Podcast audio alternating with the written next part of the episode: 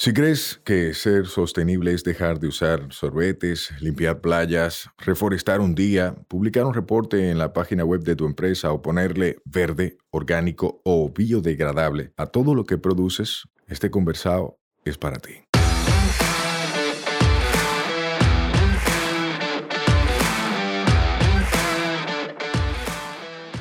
Hola, somos Mivisai, los motores detrás de Tinglar y una vaina verde, y hoy vamos a tener un conversado sostenible. En cada conversado sostenible te ayudaremos a romper paradigmas y te compartiremos alternativas y herramientas para que acciones ya, sin excusas.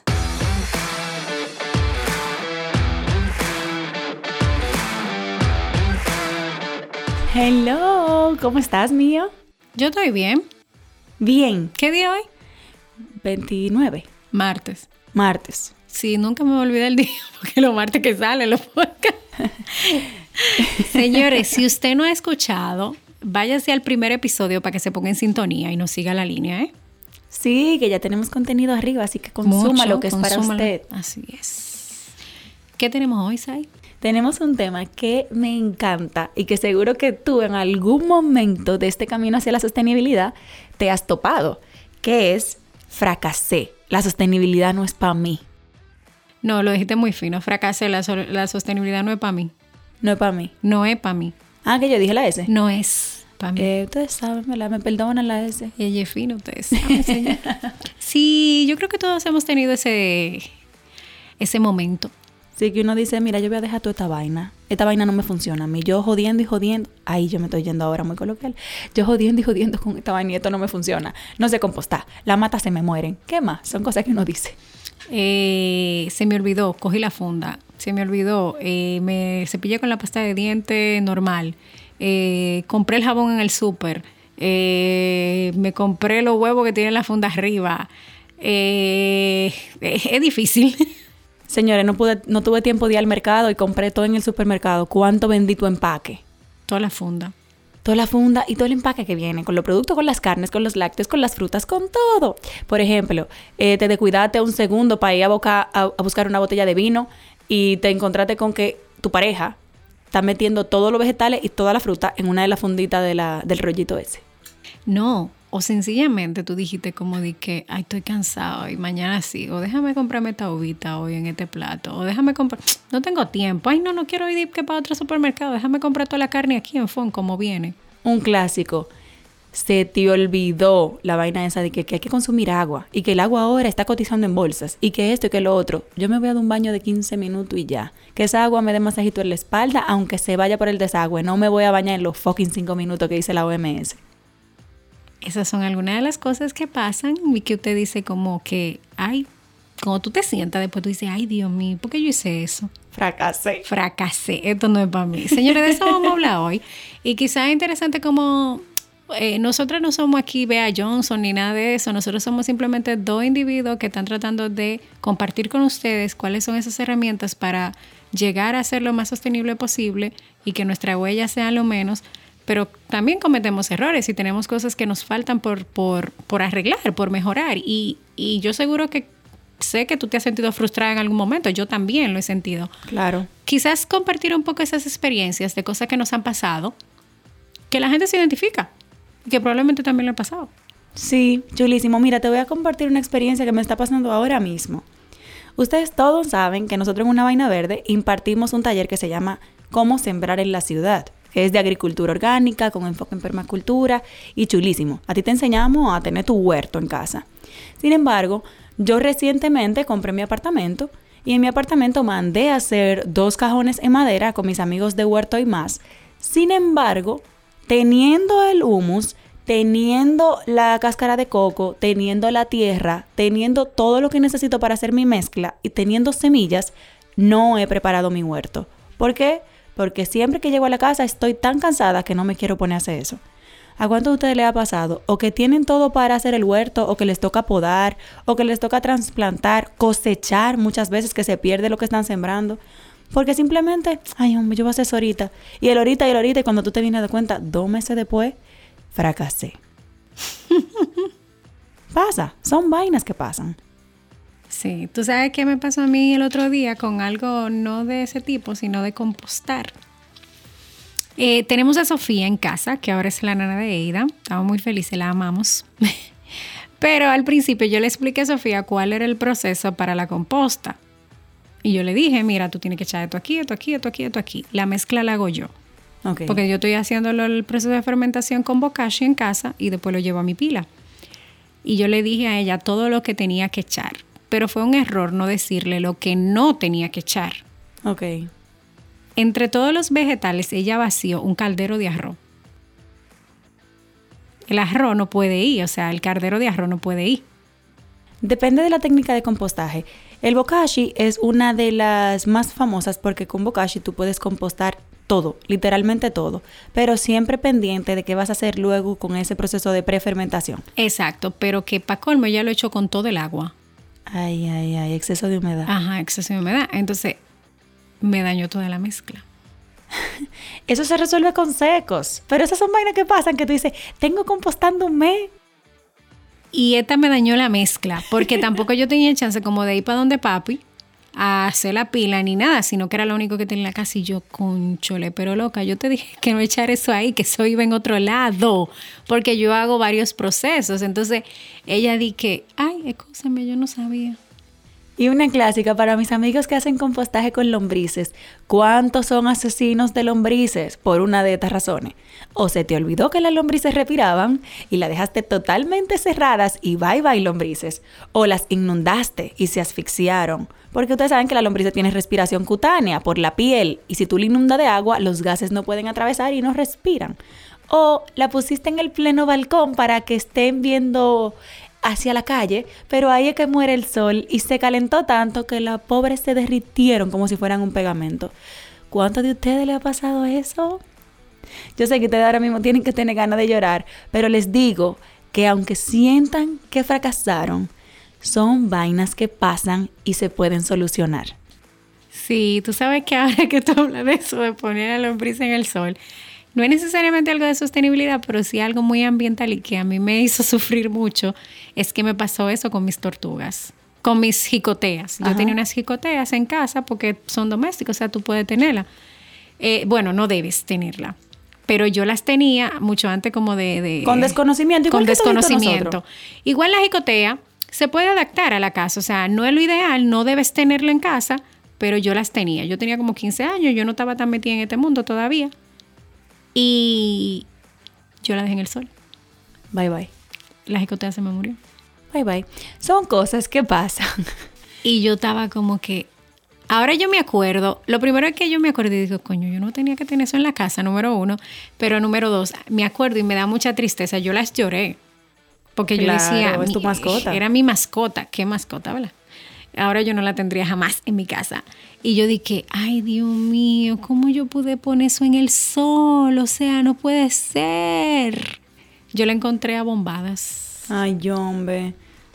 Y, Y fue muy triste. Sí, la verdad. Y otra cosa que pasa muy frecuente porque nos escriben mucho con este tema es mira, yo quería de que sembrar mi vaina orgánica y qué sé yo cuánto, pero esa mosquita blanca del carajo me estaba dañando mi cultivo entero. Yo fui compré un pesticida en la jardinería y se lo eché. No tengo que ver con orgánico nada. ¿Quiénes se identifican, eh? Yo perdí mis matas por la mosquita blanca, mis matas de ají morrón. Si la mosquita blanca es un tema y hay prácti- prácticas orgánicas y amigables de tratarlas, eh, esa y todas las otras demás plagas que puedan existir. Plagas, si llega plaga, tú sabes, porque plaga es por la cantidad. Hay un jabón de cuava, o sea, a mí lo que me ha resultado es eso, y está científicamente comprobado, o sea, se puede utilizar. El jabón de cuava, depende cuál es el jabón, el jabón orgánico en este caso, tú haces una lavaza y tú se la puedes echar. Sí, eso es uno de los pesticidas más famosos, más clásicos. El jabón de cuava, cualquier jabón que de cuava que usted tenga en la casa. Usted le, le hace como una agüita de jabón y la aplica de cada lado de la hoja y lo tiene que frotar. No es un agua que tú se la echas. Tiene que frotarlo porque lo que tú estás buscando es que se despegue la mosquita blanca. No, yo lo hago con, ¿cómo que se llama? esto? Atomizador. Con atomizador y después como que la limpio. Exacto, eso Pero hay otras cosas con las que es más difícil. Por ejemplo, con la mata de tomate es un poco porque es muy rústico, o sea, es un poco complicado. Pero con el atomizador tú puedes lograr que se quite. Eh, esa es una de las cosas. Pero a mí también me ha pasado que yo digo, oye, yo no voy a tener más planta aquí de tomate ni de nada. Pero, por ejemplo, salgo al balcón y me, al- a la parte de la ventana de la cocina y me doy cuenta que de una matica de albahaca que yo tenía, yo tengo eso lleno de albahaca. Sí, y otras cosas que te pasan, por ejemplo. Recuerden que el tema de hoy es vainas que nos pasan que nos hacen creer que fracasamos, pero que en realidad no es así. Otra cosa que nos pasa, mira, hoy yo voy a coger este carro público o voy a coger esta guagua para ir a tal provincia porque no quiero irme manejando y después te atracan en la calle y tú, por tal de sostenible, mira cómo me atracaron, ahora perdí lo más por lo menos. ¿A quién le ha pasado? Tú sabes que otra también que a mí no me ha pasado, bueno, me ha pasado, pero yo creo que yo lo he afrontado de la manera adecuada, pero tengo amigos que me han dicho, bueno, caí.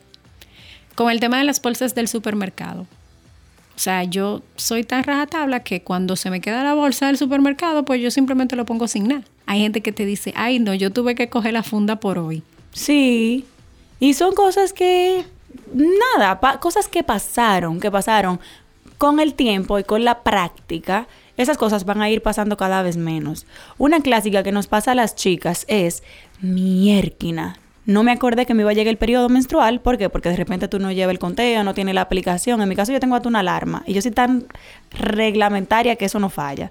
Pero si tú no lo llevas tan pendiente, te fuiste de viaje de fin de semana y tú sin la copa menstrual voy a tener que comprar toda sanitaria, ¿verdad? Porque no voy a gastar 50 dólares por este fin de semana, ni que para pararme en una tienda eco en el camino. ¿A ti te ha pasado? A mí No, también. pero es que tampoco tú te vas a encontrar en ninguna tienda eco en el camino. O sea, es que tú no la vas a encontrar la copa.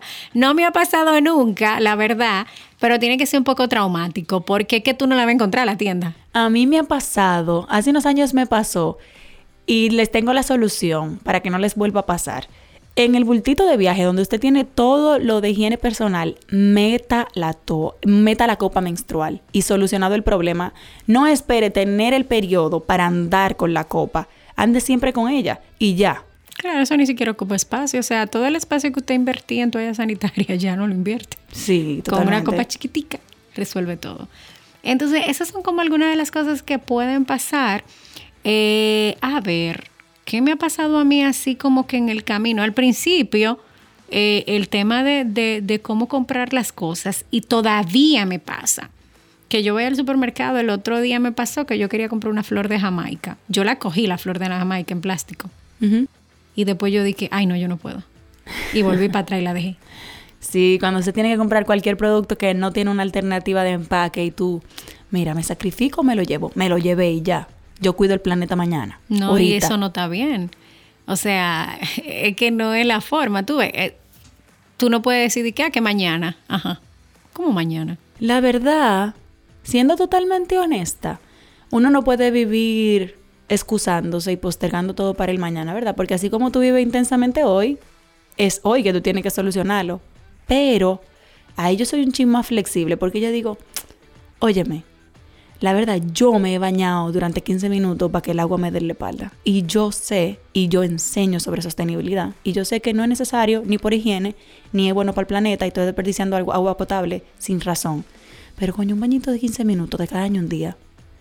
Mm, hay veces que tú te pones, tú pones tus decisiones en una balanza y tú puedes decidir que es un chin negociable para que pase dos o tres veces al año, pero para que pase cada vez menos.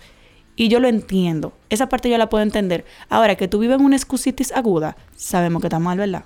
O sea, cuando yo me estoy bañando durante 15 minutos, yo llevo una conversación en mi cabeza que dice, ay, qué rico se siente, ay, Dios mío, estoy gastando el agua, ay, qué rico, ay, el agua, déjame cerrarla. Y después, no, un chima, un chima, un chima. O sea, porque ya uno está en ese mundo. Lo ideal es que no pase, pero si pasa, aunque sientas que fracasaste, dale para adelante. Que eso no sea una toalla, que no lo tires, que no sea dejé esto, que sea fallé y después reactivas.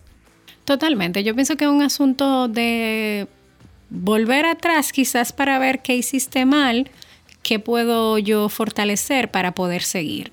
A todos nos ha pasado que en algún momento decimos como que estoy harta, la gente no hace nada. Me ha pasado varias veces. ¿Para qué yo voy a seguir con esto si al final la gente hace lo que le da la gana? Si, si al final nadie preguntan, hace nada. Ujú. ¿Qué, qué yo voy a seguir con esto? Soy yo la única que se está volviendo loca y pensando que no se puede comer un dulce porque viene en plástico, que no se puede comer un bolón porque tiene palito, que no puede hacer esto. O sea, tantas restricciones porque el asunto ambiental es un asunto de restricciones. O sea, es un asunto de entender que no es un buffet y yo cojo la uva, la fresa y es un compromiso. que se va logrando poco a poco y que hay cosas que tú dices, bueno, yo no lo sabía. Y por eso yo no lo hacía, pero ya tú lo sabes. Claro, Y ya tiene tú lo una sabes. alternativa y aún lo sigue haciendo. Entonces ahí es donde entramos en, en los, en los pecados de omisión y comisión. Donde ya con conocimiento, si tú decides, tú sabes que está mal, está mal. O por ejemplo, minimizar la- las cosas, como atreverte a decir, ah, no, como yo hago tal cosa, yo no tengo que hacer lo otro. Ah, no, como yo no uso sorbete, plástico, puedo usar foam. Sí, de que yo lo, yo soy sostenible por este lado, no por el otro. Hay que tener cuidado porque ustedes saben las cosas que pueden hacer dentro de su alcance Claro, total. y entonces tú haces lo que está dentro de tu alcance. Y en la oficina mío, cosas que te han frustrado, a mí, que me pasaba mucho antes, yo tenía un superior inmediato que pedía todo en físico, porque le gustaba hacer correcciones en físico. Dios santo, qué tedioso tener que imprimir un documento para alguien que necesita subrayar. Y yo tenía mi técnica. En ese momento, aunque yo no podía decidir no hacerlo, porque, ¿verdad? Si una gente funciona, su cerebro funciona en físico, no le voy a decir no trabaje, sobre todo si es el jefe. Pero yo lo imprimía de ambos lados y me pasaba por error que lo mandaba imprimir por un solo lado, de una cara. Yo quería morirme. Y yo decía, Dios mío, fracasé, todo este papel que se pudo evitar por yo no cambié esta vaina. ¿Qué hice? Desde tecnología se predeterminó que todas las impresiones de todas las impresoras sean doble cara y que para tú cambiarlo a una cara tenías que cambiar de opción, no al revés, porque que las opciones y la, y la tecnología tenemos que ponerla a nuestro favor. Claro, totalmente. Yo pienso que eso- sí, eso me ha pasado, la verdad. Y me pasaba que yo trabajaba anteriormente con personas así, muy adultas, que, y era en una institución de, de temas ambientales. Y entonces a mí me chocaba tanto, yo decía, pero ¿cómo es posible? Me pasó algo, pero también uno tiene que ver el lado bueno de tú ser incisivo con las cosas. Allá nos daban la comida al mediodía y cada vez que llegaba ese, esa reguileta de fond, yo me ponía blanca como un papel. Yo empecé a ir a comer al lugar que vendía la comida, porque yo no iba a comer en el phone. Ujú. Pero eso tuvo tanta incidencia que la decisión que se tomó fue comprar envases en, en la institución y se manda a donde le mandan la comida. Y la traen en ese empaque. Entonces, a veces no podemos tirar la toalla, o sea, ver de qué, de qué forma nosotros hacemos que el proceso mejore y que se tomen decisiones que ayuden a eliminar eso que tanto molesta. Entonces, el empezar a ir al otro restaurante a comer para que no me trajeran la comida en FOM trajo un cambio. Sí, y comentarlo. Y porque hay decirlo, veces que exacto. nosotros nos quedamos en el mundo de quejarnos y de acusar algo, porque tú, tú, que ya escuchas un podcast que se llama Conversado Sostenible, ya tú estás en este mundo. Pero cuando tú veas las cosas, coméntalas. Ahora decide de qué forma comentarlo. En una vaina verde nos encanta el enfoque que es de agregar valor, de sumar, no de hablar por hablar, por atacar o por criticar, porque eso al final no provoca ningún cambio. Total, que tú hables y te quille, no va a cambiar nada. Ahora que tú le digas, mira, pero cada vez que llegue ese phone me da un yello, no podríamos buscar unos contenedores y mandárselo allá. De repente tú puedes ser la que solucione un problema porque nadie lo está pensando. Entonces animarnos a dar ese paso. Claro, pero no se greenwashing tampoco. pero de eso hablamos después. Ay, ay, ay. Eh, no, y mira, yo me siento muy feliz ahora contándolo porque eh, poco a poco se fue haciendo ese cambio y ahora esa institución sigue utilizando esos envases y ya no usa phone. Cuando en el gobierno todavía, en muchísimas instituciones, en el mismo Ministerio de Medio Ambiente, se le da la comida a los guardias y a mucha gente en platofón. Sí, que por la facilidad y por el COVID y por la higiene y por todas las vainas que no hemos estado inventando. Primero era por la facilidad, ahora todos se lo echan al COVID. Porque el pobre COVID nada más no es que te da la enfermedad, es que también ha traído muchísimas cosas y lo que no también se lo achacan al COVID. Ay, hombre, pobre COVID. eh. Pobre, no, mentira. No, pero en serio, o sea, hay cosas que ya se habían adelantado mucho que por la pandemia han vuelto atrás. Y mucha gente se ha escudado en eso. Con el tema de la carne, a mí me pasó. Eso fue un momento frustrante para mí. Porque a mí me gusta mucho la pechuga de pollo. Y de hecho tuve mi tentación de comprar la pechuga de pollo en el fondo. Porque ya no me la venden en la cantina. Y yo te he hecho el cuento que yo duré dos meses prácticamente sin comer carne. Sí. Por el menos, Luis ha llegado a un nivel de madurez que ya él me dice, es verdad, no lo compre. O sea, ya él no me lo trae. Porque antes era también el problema que yo tenía en la casa, porque él sí quería. Ay, vamos a hablar un chin de eso. Cuando tú en tu casa dices yo voy a compostar y luego quien vive contigo mete todo o no, no, no, no, el clásico.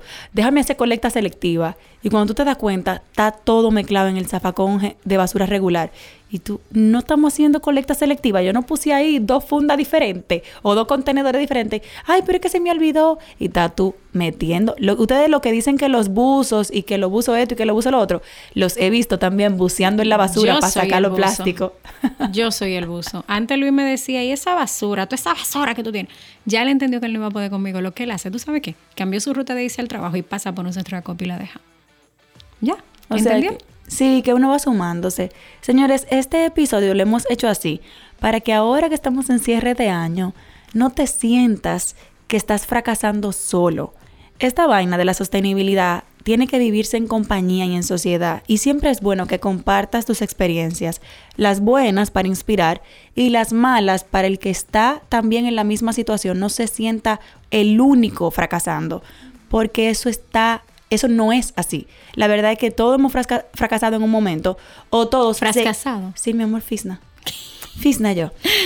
todos hemos fracasado en un momento o todos aún estamos fracasando en algo particular. Por ejemplo, en mi caso, yo utilizo un vehículo que es de combustible fósil y yo digo, ay, me encantaría un vehículo eléctrico. He visto cotizaciones de varios vehículos, he mirado la eficiencia de los vehículos, conozco muy bien el sector energético dominicano y cómo está la matriz de generación, de dónde se produce la energía aquí. Y todavía yo no he tomado la decisión de comprarme un vehículo eléctrico por diferentes razones, pero siempre es bueno que tú seas consciente de cuáles decisiones tú vas a tomar y con qué prioridad, porque al final la sostenibilidad para ti es la sostenibilidad para ti. Deja de compararte con personas que de repente te llevan la milla en X o en Y Tú estás viviendo tu proceso. Y si tú estás dando paso hacia adelante, estás en buen camino. De que, ay Dios mío, Bea Johnson no produce más que sé yo cuántos residuos al año, me voy a volver loca. Dime, toda la basura de Bea Johnson está en un pote de que parece de tostito. Ya tú sabes. Dime. Señores, de un año. Pero tampoco podemos restar importancia. Es no restar importancia, hacer, dar la milla extra, no no hacernos como, como, ¿cómo se llama? No limitarnos en eso. Ay, sí, yo no puedo victimizarnos, qué sé yo. No, nada de eso. O sea, trate y trate y vuelva a tratar. Entonces, no, yo pienso que al final una invitación que le puedo hacer es que de a poquito. Toma tiempo, pero se logra. Sí, y cuando sientes que fracasaste, recuérdate que sí, es cierto, fracasaste. No está mal, tú no eres lo único, tú no eres la única. Y puedes seguir hacia adelante. ¿Hasta cuándo? Hasta que salga. No te rindas. Así sea. Bye Nos vemos luego.